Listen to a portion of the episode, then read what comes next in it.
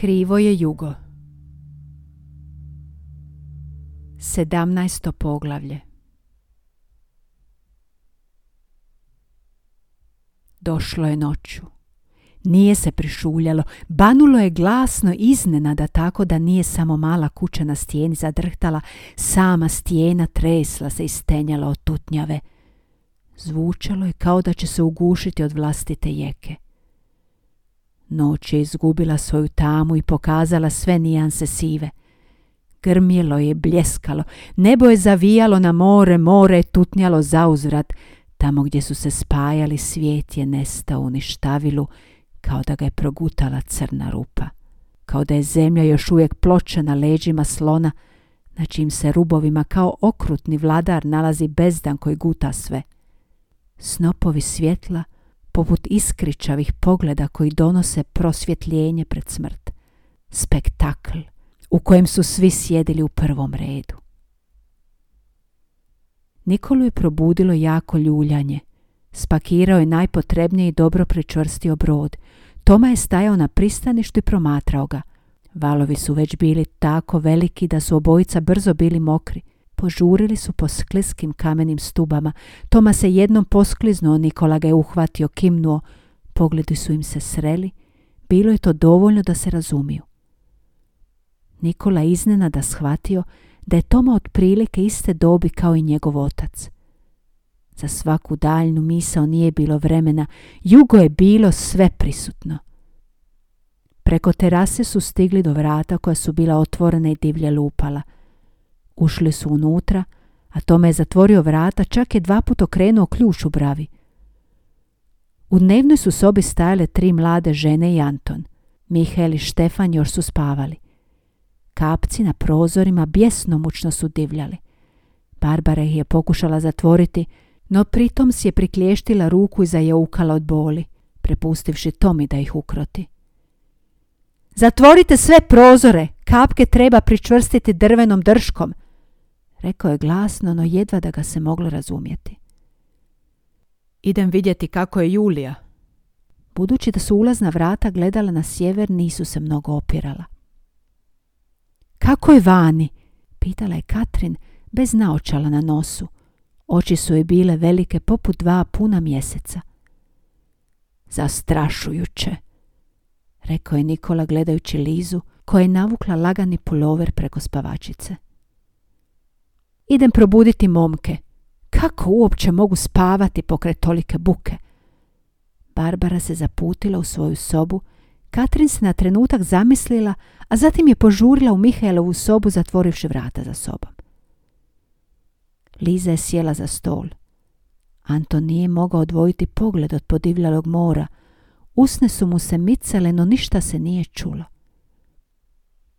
Nikola je sjeo pokraj Lize, uzo je za ruku, lagano je stisnuši, ali nijedno od njih dvoje nije progovorilo ni riječi. Štefan se pojavio u dnevnoj sobi, Barbara iza njega. Bome, djevojke i dječaci, vi stvarno znate tulumariti. Štefanova kosa još uvijek je spavala kao i njegove misli. Samo su mu oči nadobudno treperile. Pogledao je oko sebe, posegnuo za bocom vode, ali nije ništa popio.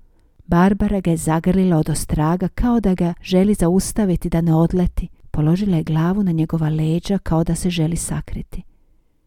Svi su stajali u sobi kao naslikani dok je vani bjesnjela oluja. Jeste li znali da je Lewis Carroll većinu svojih knjiga napisao stoječke? Nitko nije imao sluha za Štefanovu razmetljivost. Mihelj je posrčući izašao iz svoje sobe, poremetivši sliku i pretvorivši je ponovo u film. Što je to za ime Boga? Povikao je dovoljno glasno da ga se čulo. Katrin ga je slijedila i uhvatila za ruku. On nije ni primijetio i nije reagirao. Što je to? Apokalipsa! Koliko je sigurno ova kuća? I gdje smo se mi to uopće našli? Na području tajfuna ili čega već, Barbara? Što je ovo? Daj začepi! Povikao je Anton i ne pogledavši Mihaela. Daj već jednom začepi! Svi su ostali iznenađeni, a Mihael je zanjemio. I odjednom su svi čuli čega se to Mihael tako prestrašio. Zvučalo je kao da će kuća skliznuti ni stijenu, Polako, ali sigurno. Idemo Juli, rekao je netko i svi su požurili do vrata.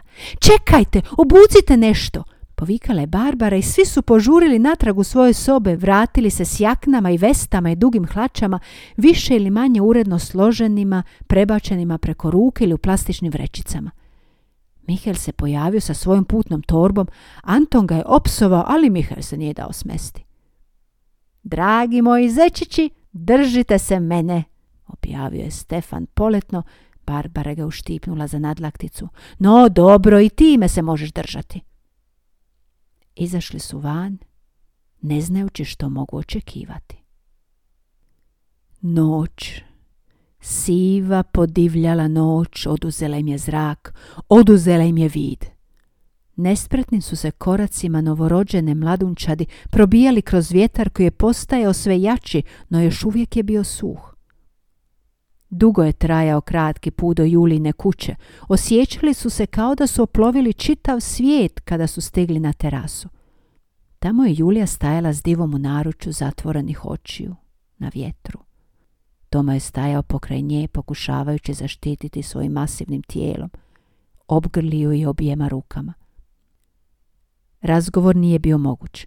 Kada su mladi ljudi stigli na terasu, dao im je znak rukom i poveo Juliju u kuću. Ostali su slijedili. Uslijedila je borba s vratima, a zatim je sve postalo tiho. Tiše. Moglo se čuti disanje. Oči su se otvorile, srca su se smirila. Tijela su im vapila za osloncem, tražila su zid ili stolac, bilo što. Trebalo je povratiti snagu. Nikad nećemo izaći odavde, rekla je Katrin nervozno se nasmiješivši. Nitko nije odgovorio. Još je bilo prerano za razuvjeravanje utjehu. Liza je položila glavu na stol, pobjeglo joj nekoliko jecaja, u rukama je grčevito držala mobitel. Nema mreže, ne može se ni telefonirati. Nitko se nije pomaknuo. Ni Mihel ni Nikola nisu došli do nje, nitko je nije zaštitnički zagrlio. Prvo su svi ti izgubljeni i izbezumljeni morali doći k sebi. Sobom je odjakivalo glasno ubrzano disanje, sve dok na koncu nije utihnulo, pa se moglo čuti samo škripa kuće, zavijanje krovova, krikovi stabala, a urlici mora odzvanjali su kao da su s njima u kući. Prvi se pokrenuo Toma. Požurio je pronaći svijeće i šibice pa ih primio drhtavim rukama. I bi svjetlo. Slabo, ali ipak svjetlo. Podijelio upaljene svijeće svakome po jednu, kao da dijeli odličja, pažljivo i s poštovanjem. Preplašena lica na ustreptalom su svjetlu svijeća budila još veći strah. Jeste li dobro, svi na broju? upitao je Toma napola u šali. Nitko se nije nasmio, svi su mrmljali sebi u bradu pokušavajući se sabrati. Jeste li gladni? Upitala je Julija i dalje držeći divu u naručju, milujući je nježno i šapčući joj umirujuće riječi u krzno. Kujica je bila kao ukočena, samo bi povremeno zacvirila. Liza ju je promatrala i poželjela da i nju netko zagrli šapuće joj uho. Glasno je uzdahnula. Jesi dobro? Upitao je odmah Nikola, primaknuši se Lizinoj sjedećoj pokunjenoj pojavi. Hoćeš malo prileći?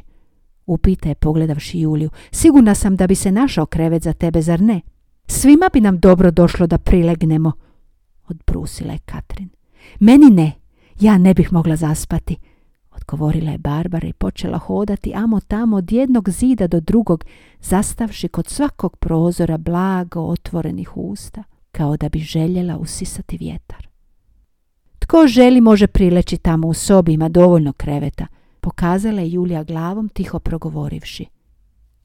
Liza je ustala, Nikola za njom, zatim opet sjela, kao da joj je iznada ponestalo snage. Mihael je sjeo na kauču kutu, zatvorenih očiju, glavom naslonjenom o zid. Uz njega je sjedila Katrin, stišćući pulover uz sebe. Polako je spuštala glavu na Mihaelovo rame i zadovoljno se smiješila. Prestani s tim, Katrin, rekao iznenada Mihael i odgurnuje. Pa i ja smijem sjediti ovdje, ako ti to smeta, onda sjedi negdje drugdje. Popunila se Katrin, pri posljednjim riječima glasio je zadrhtao. Julija se nadala da neće početi plakati. Bilo je i ovako previše drame. Ja idem u krevet. Barbara i Toma znaju gdje je sve. Osjećajte se kao kod kuće ili gotovo kao kod kuće. Rekla je ustala, prišla Tomi, oslonila se na njega, pustila da je zagrli. Da idem s tobom. Nije ga pogledala, odmahnula je glavom. Bolje ne, previše ljudi ovdje. Sve ću ih otpraviti ako je samo to problem. Na ovo ne vrijeme. Pa da ih Hugo odnese. U Julinom glasu naslučivao se osmijeh pun nježnosti. Čak i na pučinu ako to znači da mogu ostati s tobom, Julija. Glas mu je vibrirao poput tihih struna violine. Sada ga je pogledala. Spustila je divu na pod i čvrsto ga zagrlila. Pred svima u sobi, potpuno neopterećena time što će svi misliti i kako će se Anton osjećati. Vidimo se poslije, šapnula mu je na obrijan obraz, u njegovu do ramena dugu kosu. Zatim je otišla odlučnim korakom, a diva ju je slijedila u četvrtinskom taktu. Toma ju je pratio pogledom, tijelo mu je bilo napeto od čežnje. Vidimo se poslije, rekla je, a on je to shvatio kako je njemu odgovaralo. Poslije. Kad je to poslije? Pitao se Toma gledajući na zidni sat. Pola dva. Uskoro će biti poslije. Odlučio je. Štefan je došao do Barbare koja je sjedila uz prozor i zagrlio je. Nisi umorna, hajdemo spavati. Barbara odmahnula glavom, ne odvajajući pogled od pučine i neba koje se na nju sručilo. Primila Štefanovu ruku i prislonila je na usta. Ne mogu se zasititi ovog pogleda, šapnula je oči svoje zasuzile. Onda gledajmo zajedno, rekao je Štefan, pa su isključili sve ostale, povukli se u svoj svijet u kojem nije bilo straha. Liza se iznenada uspravila. Gdje je kuponica? Upitala je s hitnošću u glasu, lutajući pogledom dok ga nije zaustavila na Tomi. Samo je pokazao glavom kao da je htio reći da kuća ipak nije tako velika. Liza se hitro udaljila prema kupaonici. Nikola je napravio nekoliko koraka, htio je slijediti, ali se onda zaustavio i ogledao po sobi. Odjedno mu je ponestalo zraka. U sobi je bilo previše ljudi i previše straha, morao je izaći. Morao je osjetiti vjetar, njegovu snagu, udarce, sol u njegovim naletima. Posegnuo je za kvakom, Toma ga je u nevjerici pogledao. Mladiću, samo je izustio. Nikola je kimnuo, razvukao usta i izašao. Što on to radi? Povikala je Barbara odjedno budna, prisutna. Pusti ga, rekao je Štefan. Mislim da on zna što radi. Nadovezao se Toma pa je inspiriran, ohrabren nestao u stražnem dijelu kuće gdje se nalazila Julina soba. Već je poznavao tu sobu. Ludilo. Promrmljao je Mihal još se udobnije smjestivši na kauču, više nije pazio na to da ne dodiruje Katrin. Zatim je zaspao. Glava mu se polako spuštala i na posljedku se zaustavila na Katrininom ramenu. Nitko se nije pitao zašto Lize još nema. Anton je sjedio za stolom, sam, usamljeniji nego ikad. Osjećao se zaboravljenim.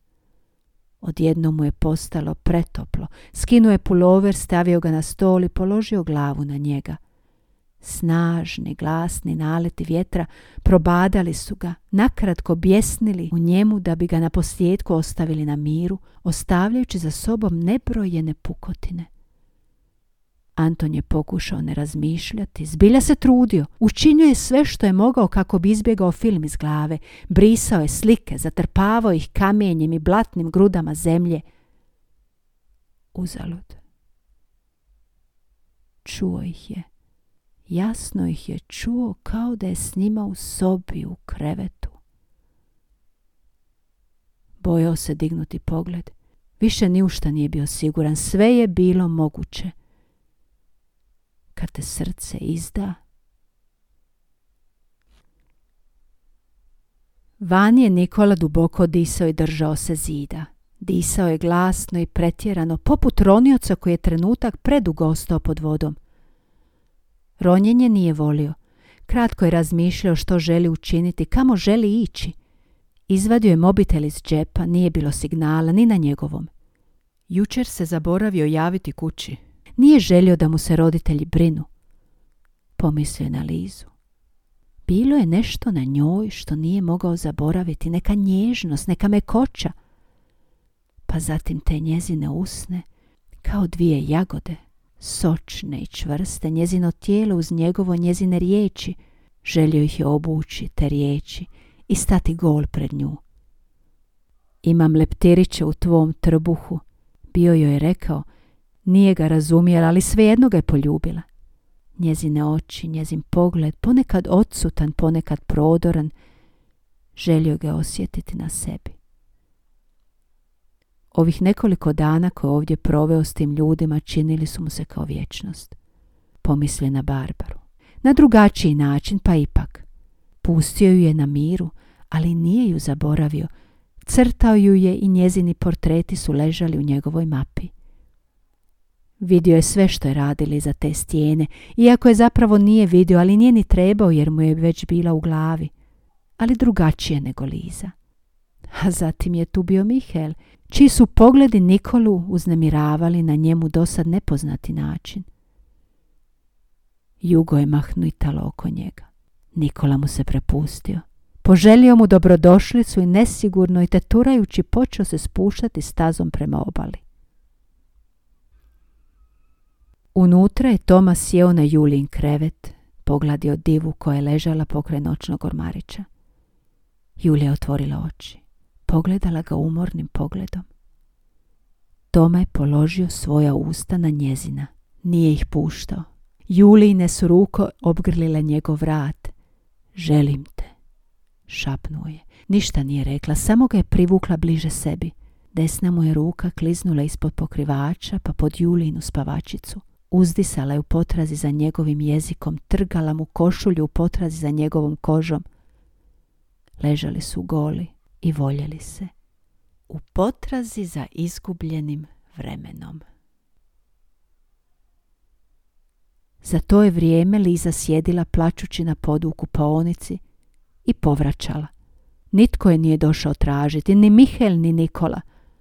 Ludilo, rekao bi Mihael, Morala se nasmiješiti pri pomisli. Ali onda joj je došla druga pomisao i iznenada je i neočekivano ispunila nelagodom. Tjeskobno je pogledala oko sebe, ništa ne čineći, samo je ostala sjediti. Sve dok u nekom trenutku nije zaspala i na hladnim se pločicama sklupčala poput mačke.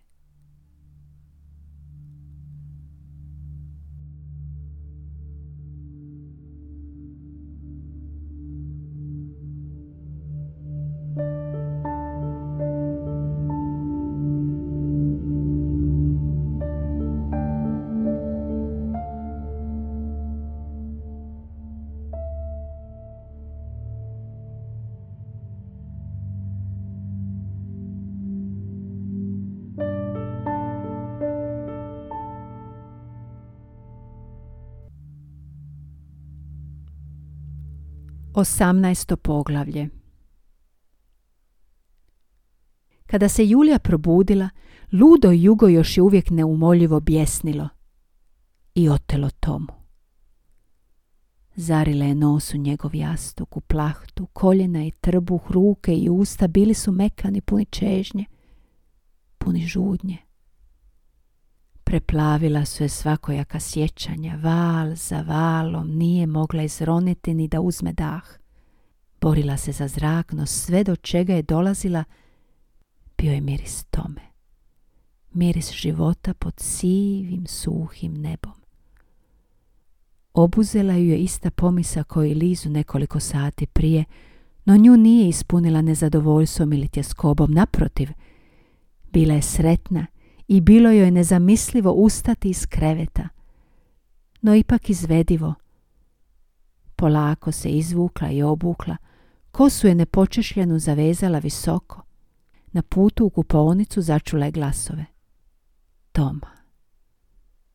Toma je bio tamo. I ostali. I Toma. Brzo je oprala zube, umila se i namazala lice kremom. Voljena i željena ušle u dnevnu sobu. Ondje je Mihael spavao na kauču, neometano u svojim snovima, s glavom u Katrininom krilu. Katrinine ruke počivale su na njegovoj glavi mirno i opušteno. Smiješila se, obgrlivši osmijehom sve prisutne. Anton je sjedio za stolom kao da se cijelu noć nije pomaknuo. Nije se dobro osjećao. Oči su mu bile upale i krvave okružene tamnim sjenama. Jednosložnim odgovorima davao je do znanja da sluša Tomu. Kada je Julija ušla, nije podigao glavu, samo pogled. Pogled koji je sve govorio. Julija ga je vidjela. I Toma ga je vidio. Julija se pravila kao da ga nije primijetila. Toma se isprva čudio Antonu, a zatim i vlastitoj neupućenosti. Kuhao je kavu i pripovjedao. On, šutljivac. o kozama i magarcima i vinogradima i pilićima i ribama i mrežama i krševitom tlu i nekoliko voćaka i vrtnih gredica. A svaka riječ, izgovorena ili prešućena, nosila je Julino ime. Julija mu je prišla kraj štednjaka. Lagano dotaknula obraz, prošla prstom preko usta, a on je zašutio. Poput školarca, poput uhvaćenog leptira. Dobro jutro, dobro jutro, najbolje jutro do sada. Njihova lica, njihove oči, jedan se osmijeh susretao s drugim. Tako su šutjeli sve dok sve nije bilo jasno i rečeno, dok se usne, ne dodirujući se, nisu poljubile. Kava je bila gotova, mirisala je zamamno, a Mihael je naglo otvorio oči, nešto promrmljao, ali nastavio ležati, iscrpljen od divljih snova. Što se događa? Gdje su ostali? Julija prihvatila šalicu punu kave, ali usporeno, produljujući susret svojih stominim prstima. Nikad više ništa neće biti isto. Nikola je još noćas izašao i nije se vratio. Liza je nestala u kupaonici i nitko je otad nije vidio. Barbara i Štefan sjede na terasi, htjeli su dočekati izlazak sunca, čak i ako sunca nema. Toma je slegnuo ramenima i skrivio usta. A ovi ovdje? Upitale Julija još tiše. Toma je slegnuo ramenima. Nisu se ni pomaknuli, kao začaran ili okamenjeni, tko će ga znati. Neki ovako, drugi onako. Nasmiješila se Julija. Blistala je kao da ostatak svijeta ne postoji. Što je s Antonom? Upita je sad pak Toma. Pogleda čvrsto usmjerenog u džezvu. Kako to misliš? Zašto te tako gleda? Julija je spustila glavu i otpila mali gutlje. Ma, nije ništa. Ništa izgleda drugačije. Julija nije htjela ništa reći, ništa odati, nije htjela odati Antona, ali više nije mogla podnijeti što Toma tako pilji u džezu. Rekao je da me voli. Kad je to rekao? Prije nekoliko dana. I? I ništa, to je sve. Toma ju je konačno pogledao isprva sumnjičavo, a zatim ponovno pun ljubavi. Jadničak. Još jedan gutljaj. Još jedan pogled. I Liza više nije u kupaonici. Znam, bio sam prije tebe. Osmijehnuo se Tom. Gdje je onda? Slegnuo je ramenima. Trebamo li se zabrinuti? Ne želim biti zabrinuta. Ne danas. Naročito ne danas. Pogledi koji tjeraju da skreneš pogled, koji usrećuju, pred kojim kutevi usana podrhtavaju. Mihel je ljeno napustio Katrinino krilo, odsutno se uspravio. Katrin mu je stavila ruku na leđa, ništa nije rekao, ni izbjegavao dodir. Dobro bi mi došla kava, promrmljao je suhih usta. Hoćeš iti? Katrin je samo kimnula Blistala je. Cijelo tijelo joj je blistalo kao da je sakrila sunce u džep. Što je s tobom? Izgledaš drugačije. rekao je Mihael promatrajući Katrin umornim očima. Katrin se samo nasmiješila. Mihael je uz napor ustao, odgegao se do kao osmjehujući se Juli i Tomi. Gdje je Liza? Ne znamo. Ne bismo li je trebali potražiti? Upitaju je gledajući kroz prozor koji se protezao niz gotovo cijelu južnu stranu. A gdje je onaj nametljivac, onaj Nikola? Tiho, tiho, prekinuta misao. More, sivo-zelena nabujala visoka gusta masa. Nebo, obješeno, nagnuto tamno sivo, gotovo crno, ali nemilosrdno bez suza. Što je to vani? Koliko dugo će trajati? Sumorno, vrlo sumorno. Dugo ako nemamo sreće, odgovorio je Toma suho, suša od neba, tamo nad morem. Uf, glava mi je teška i sve mi je mutno, kao da sam previše popio. Jesam li jučer pio? Mihel je pogledao oko sebe u potrazi za odgovorom. Ne, nisi ništa pio, rekla je Katrin. To ti od vjetra, zloglasnog juga, rekla je Julija, prišla prozor i pogledom potražila Barbaru i Štefana, no nije ih ugledala. Što to znači? Julija je šutjela, izgubljena u mislima. To znači da ti ovaj vjetar tako okrene pamet, pomiješa je, protrese, da bi mogao nekoga ubiti i proći nekažnjeno. To, to je jugo, moj mladiću, odgovori mu Toma, pružajući mu dvije šalice kave. Antone, hoćeš iti kavu? Da, može, zašto ne? Antonov glas zvuče grubo istrošeno, već tako rano ujutro. Danas znači neće biti probe. Upitao je Mihali sjeo pokraj njihova redatelja. Na stolu su sada bile tri šalice kave. Katrin je ustala, prišle, uzela svoju. Hvala Mihele, tiho je rekla. Zašto ne? Što bismo inače radili? Anton je zbunjeno pogledao Mihaeli. Nikome nije promaknuo lagano neprijateljski ton u glasu. Pa samo sam mislio... Svi su šutjeli. Diva je tapkala uokolo, tu i tamo nešto ponjuškala, a zatim je prednjim šapama skočila na Julina bedra i kratko zalajala. Julija ju je pogledala i pogladila po ušima. Da, da, evo idemo, rekla i nastavila piti kavu. Hoćeš da ja izvedem van? Ne, ne, ja ću. Ti možeš provjeriti je li kamena kućica još na mjestu, nasmiješila se Tomi. Mihael je skočio sa stolca. Što se dogodilo? Zar je naša kuća nestala? Odnijela je voda. Julija se glasno nasmijela. Toma se osmijehnuo.